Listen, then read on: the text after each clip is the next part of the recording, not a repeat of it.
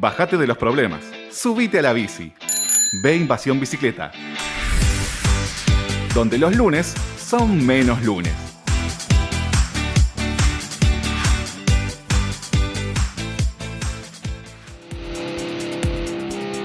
Si te gusta nuestro programa y querés seguir apoyándonos para brindarte el mejor contenido relacionado al ciclismo urbano, entra a deinvasionbicicleta.com.ar y entérate cómo podés colaborar con nosotros, por lo mismo que te saldría invitarnos una cerveza.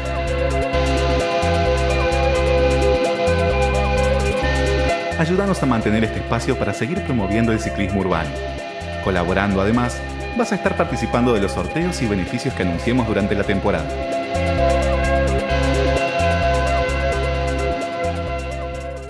Eh, como anunciamos al principio del programa, ahora vamos a eh, hablar con Federico Pureles, un periodista especializado en, ciudades. Él es, además de eh, licenciado en Ciencias de la Comunicación, tiene una maestría en Economía Urbana. Federico, ¿nos escuchás? Sí, perfecto, ¿cómo están? ¿Qué tal, Federico? Muchísimas gracias eh, por esta comunicación con B Invasión Bicicleta. Eh, un poco el, contexto de esta, de esta llamada, o, esta llamada hablábamos de el microcentro desierto, eh, este microcentro que parece un eterno domingo por, por esta dinámica de la pandemia que obligó a muchos oficinistas a trabajar en, en la modalidad home office.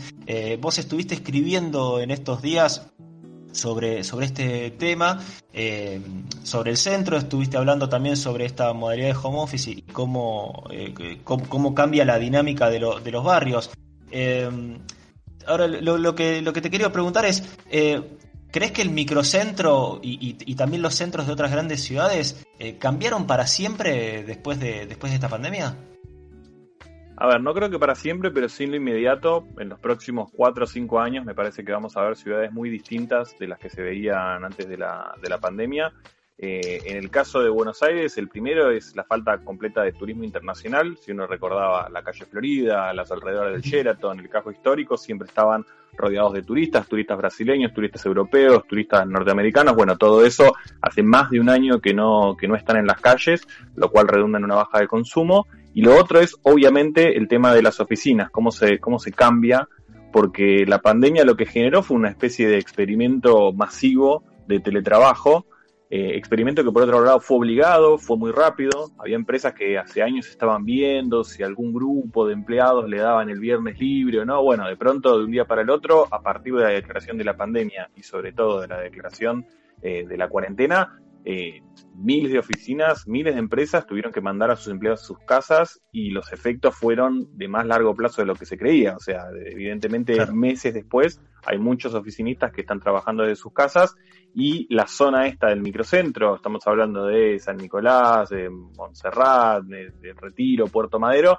eh, la verdad es que eh, en algunos casos, y esto es lo que estudiaba un poco en la tesis, eh, más del 80% de los, de los puestos presenciales en, el momento más álgido de la, de la cuarentena pasaron a ser remotos, con lo cual ese vaciamiento es un poco lo que se ve hoy en día. Emi. ¿Qué tal, Federico? Buen día.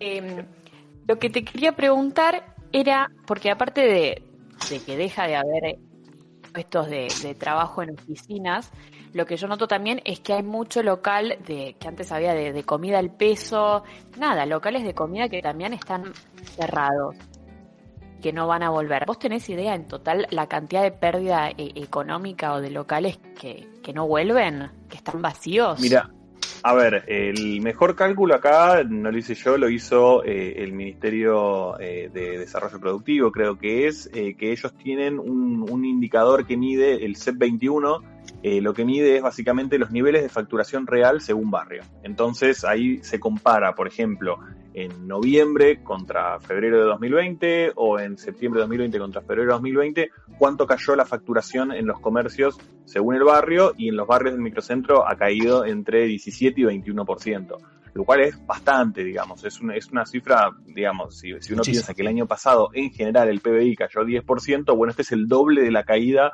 del PBI nacional, pero limitado a un barrio. O sea que estos ejemplos que vos das de por ahí un local de comida al peso, o algún delivery, o algún restaurante, bueno, la verdad que, que, las pérdidas son muy grandes, las persianas bajas también se explican por eso. Hay restaurantes y bares que pensaron que, bueno, esto iba a ser una cosa de dos o tres meses y entonces había que aguantar.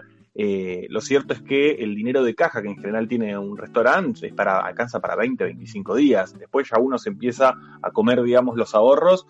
Eh, y si lo tenés tres meses cerrado, bueno, ya es todo un esfuerzo. Y si lo tenés seis meses cerrado, es un recontra esfuerzo.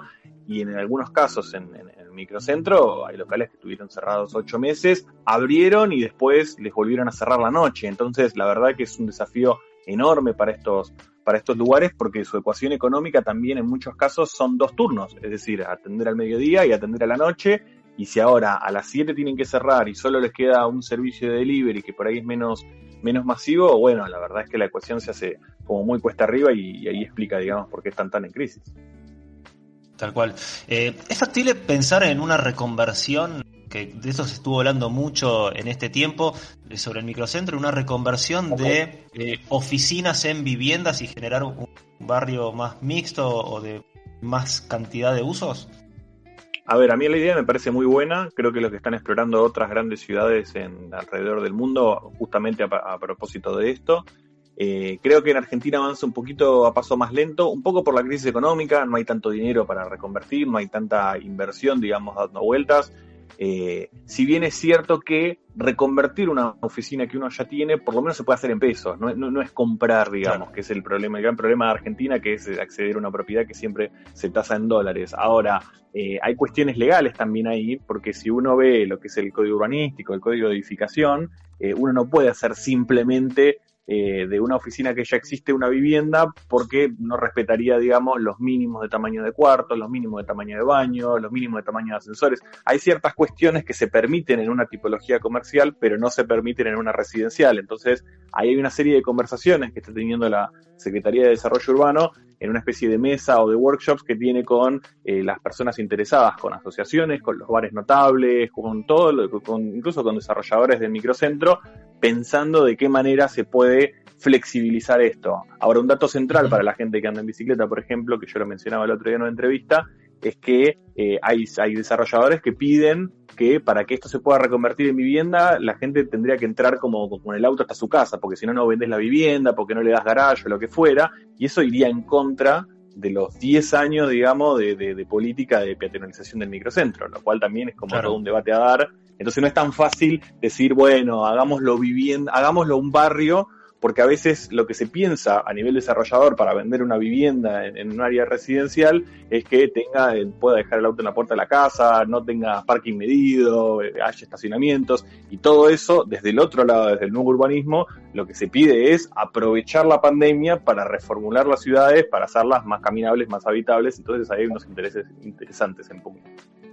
Sí, eh, justamente sobre, eso te, quería consultar porque digamos, durante estos 10 años que hubo un plan para tratar de sacar los autos del microcentro, si bien no, no se sacan por completo porque con algunas con algunos permisos o con algunas restricciones se permite la circulación dentro del barrio, pero eh, ¿no crees que los desarrolladores o quienes eh, promueven este tipo de, cambio eh, no deberían ser quizás un poco más audaces para plantear cómo sería un barrio en el que no tenga una circulación total de automóviles cualquier otro barrio en el que no tiene este tipo de restricciones, pensando también que es una zona en la que confluye todo el transporte público. Digo, no, no, no, ¿no crees que falta como una como audacia para proponer un barrio de viviendas eh, sin una dependencia total del auto? Sí, yo desde ya digo, estoy 100% de acuerdo. Me parece que también, como digo, tendría que repensarse todo en tándem, porque a uno en este momento en particular y quizás por los próximos años, uno ve quizás un transporte público un poco más en crisis o reservado a esenciales, entonces quizás eh, sea incluso más radical la propuesta del corto plazo. Es decir, si yo prohíbo los autos, pero el transporte público uno no se puede subir, bueno, ¿cómo hago estrategias de movilidad activa? ¿Cómo hago el tema de la bici? ¿Cómo hago el tema de caminar? ¿Cómo hago el tema de, no sé, desde de, algún eh, alquiler de monopatines? No sé, pensarlo de alguna manera, pero que, que, por el lado de la movilidad sea ese y por el lado de por qué alguien se iría a vivir al centro también es otra, porque ahora uno se pone no del lado del desarrollador, sino del lado del que va a comprar o va a alquilar o, entraría dentro de ese esquema de mudarse al microcentro y dice, che, pero no tengo la calle Corrientes, no tengo las pizzerías, no tengo los cines, no tengo los teatros, ¿por qué me mudaría al centro, digamos? Entonces, si hay solo una cuestión de precio, de que, bueno, es más barato o van a bajar los precios porque quieren que la gente se vaya ahí, eh, pero, pero me parece que la actividad y la vibrancia y, lo que uno le gusta de un barrio también tiene que generarse para que eso sea más atractivo para la gente a la que uno piensa atraer, la redundancia. Clarísimo. Maxi.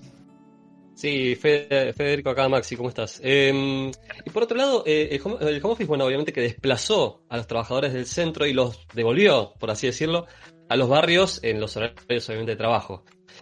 ¿Esto eh, serviría para relanzar lo que son los centros comerciales, barriales eh, y además la, posibilidad de generar nuevos polos? No sé, yo estoy por ejemplo pensando ahora, el, el último que se inauguró fue el Mercat de, de, Villa Crespo, por ejemplo, pero es más gastronómico. ¿Vos lo ves así eso?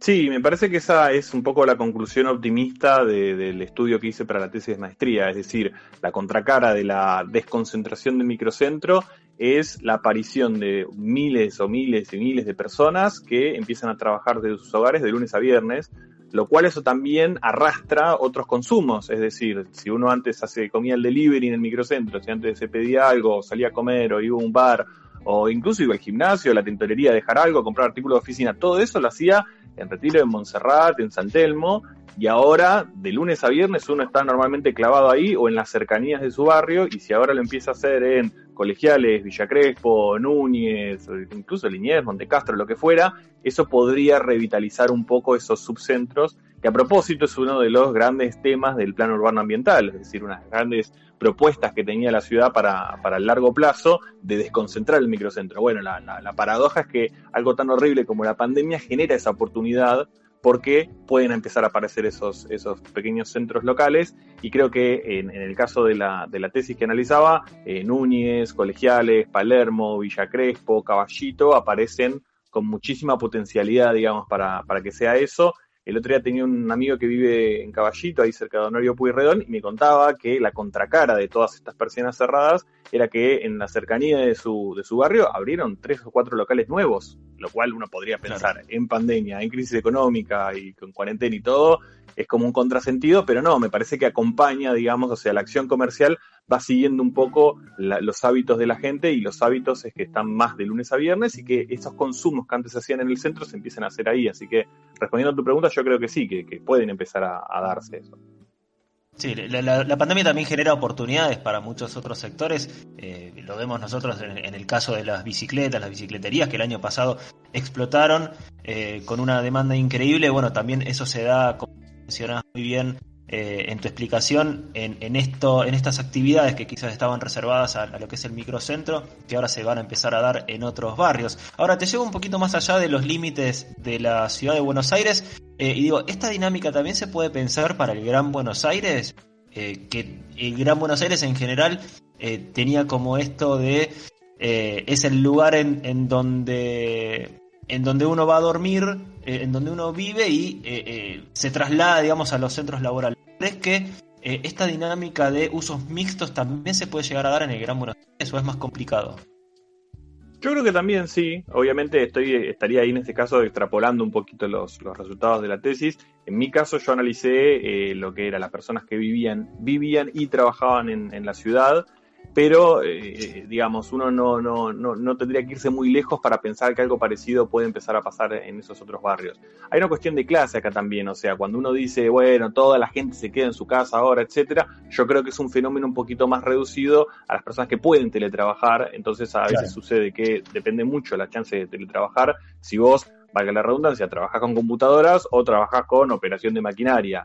Eh, incluso en, ciertos sectores como salud, una cosa es que vos estés ahí en, primera línea y otra cosa es que seas una administrativa que toma los turnos de los médicos, bueno, ahí tenés más chance de teletrabajar, entonces eh, quizás esto que vos decís como fenómeno yo creo que lo puedes ver más en el Gran Buenos Aires Norte, o quizás en Loma de Zamora, o quizás en San Isidro, o quizás en Vicente López, no así en otros lados donde uno imagina que hay muchos trabajadores esenciales que tienen que seguir yendo a cumplir funciones, digamos, en el centro. Pero sí, la oportunidad yo creo que, que claramente está, sobre todo por esto que marcás, uno no va, no iría solamente a dormir a Vicente López, sino que pasa toda la semana ahí, Entonces, eh, si, si, si, uno supone que los consumos no cayeron en gran medida o tanto, esos consumos sí se empiezan a hacer en las cercanías y eso debería redundar, digamos, en, un mayor nivel de actividad en, los barrios y quizás esto que señalás, con usos un poquito más mixtos que simplemente un enclave de viviendas de personas que van hacia un enclave de comercios o hacia un enclave de industrias.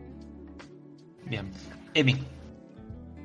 En Twitter muchos, muchas veces se ven videos de reconversiones de las ciudades y, de los centros en donde eh, más verdes, se transforman los edificios en capas de edificios verdes, eh, las calles las hacen más grandes y con una mayor arboleda. ¿Vos ves ese cambio posible en la ciudad de Buenos Aires? Sí, no solo posible, sino deseable, digamos. Lo que pasa es que, y esto es una opinión personal, pero me parece que los, los cambios son muy tímidos para, para, el desafío, digamos, que impone la época. Es decir, si uno ve lo que, lo que hicieron Milano, lo que hicieron, lo que hizo París, o incluso lo que hizo Bogotá, digo, para no pensar solo en ciudades ricas, de aprovechar la pandemia para construir, como hizo Bogotá, 100 kilómetros de ciclovías por encima de las 400 que ya tenían, uno se da cuenta que, está bien, a veces partiendo de otras realidades o con otras dificultades, pero, pero en todo caso los gobernantes tomaron acciones más audaces justamente aprovechando esto. No hay mucho otro momento para eh, desarrollar eh, una infraestructura que se adapte a los nuevos hábitos que cuando tenés durante meses a las personas encerradas en sus casas. Después cuando, cuando la actividad está a tope o cuando retoma o cuando se vuelve a esa vieja normalidad, es muy difícil conseguir primero el consenso social y político y por otro lado encontrar, digamos, el, el momento para, para romper media ciudad y hacerla medio de vuelta. Entonces me parece que en el caso puntual de Buenos Aires, yo veo como muy positivo, obviamente, y ustedes lo sabrán, pero las ciclovías de Corrientes y, la de Avenida Córdoba, pero creo que fue la última gran acción que se hizo en ese sentido, y esto fue en septiembre del año pasado, eh, yo había consultado con, el secretario de Movilidad y también con, Desarrollo Urbano a ver si había planes para este año y quizás con el argumento o excusa, según quien lo mire, del tema del recorte de la coparticipación, dice que, bueno, no hay muchos planes de bicisendas nuevas este año. Y la verdad es que uno piensa o ve cuál es el nivel de ocupación de la bicicenda, cómo, se, usan y demás, y uno pensaría en que tendría que haber más avances en ese sentido, y ni que hablar con respecto a espacios verdes, que la verdad es que la, tendencia, digamos, es, es bastante negativa en ese sentido, o en todo caso de vuelta, no se, no se ve mucho la escala, no se ve mucho la, ambición a la hora de, construirlos o de, armarlos. Sí, totalmente. Eh, estamos hablando con eh, Federico Pur sobre las transformaciones eh, de las ciudades, sobre todo los centros urbanos, a partir de la, de la pandemia y del home office. Eh, recién hablábamos de eh, un poco las oportunidades de los centros barriales, que haya una mayor cantidad de, centros por esto de la dispersión y el, trabajo home office. Y trazando un poco el paralelismo con el proceso dio en el microcentro, este que hablábamos de la peación, eh, o, de la del desincentivo para para el, uso del automóvil. Se puede pensar que en donde se generan nuevos eh, y estoy pensando quizás, no sé, la zona de Cabildo y Juramento, eh, la zona de Acoiti y Rivadavia, y esos eh, centros barriales, esquemas de movilidad de más tipo convivencia, como hay, por ejemplo, intervenciones en el barrio chino o de tribunales? A mí me encantaría verlos, digamos. Yo creo que lo que se vio en estos meses fue eh, que, se intentó adaptarlos así en los fines de semana. Eh, hay varias cuadras, y esto sí es una novedad de los últimos dos años y me parece positiva, de que eh, hay, ciertos mini centros donde, donde hay actividad, en donde se cierran las calles, las mesas se van hacia la vereda, se ocupan con bares, con comercios y demás. creo que hubo casos en Belgrano, en Palermo, eso me parece muy positivo. La pregunta es eh, si se piensa hacerlos de, manera un poquito más permanente y ahí empieza este choque de intereses que yo te señalaba el otro día, eh, o que señalaba hace un rato nada más, pero me parece que es este de, que hay comercios que creen que eh, si, si la gente no llega con el auto hasta la puerta del comercio, baja el nivel de actividad.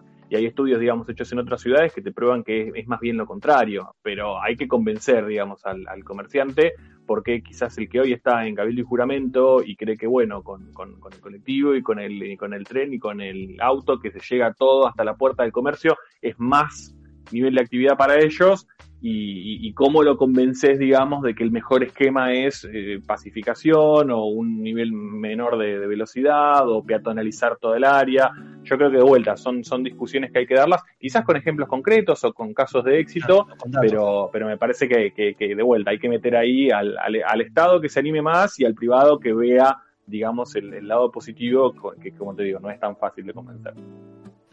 Eh, para ir cerrando con la entrevista y, volviendo al tema de la movilidad, eh, vos mencionabas las ciclovías de Corrientes y Córdoba. Eh, ¿Crees que este boom del uso de la bici es sostenible en el tiempo o, depende un poco de la evolución del transporte público? Y ahí hay que ver los, casos según los, los, ejemplos y los hábitos. Yo doy un ejemplo, digamos, puntual. Yo estoy a veces yendo a trabajar desde casi colegiales hasta retiro. Y vuelta en bicicleta son 9 kilómetros, unos lindos 9 kilómetros de ida, unos lindos 9 kilómetros de vuelta. Eh, quizás ahí no estamos hablando de un transporte de cercanía, sino quizás un poquito algo mucho más audaz. Y la pregunta en largo plazo para ese tipo de trayectos es, bueno, si alguno de esos en el mediano plazo, cuando el transporte público vuelve a funcionar, no se reemplazan con el transporte público, o uno no lo combina con el tren, o uno no hace alguna otra cosa.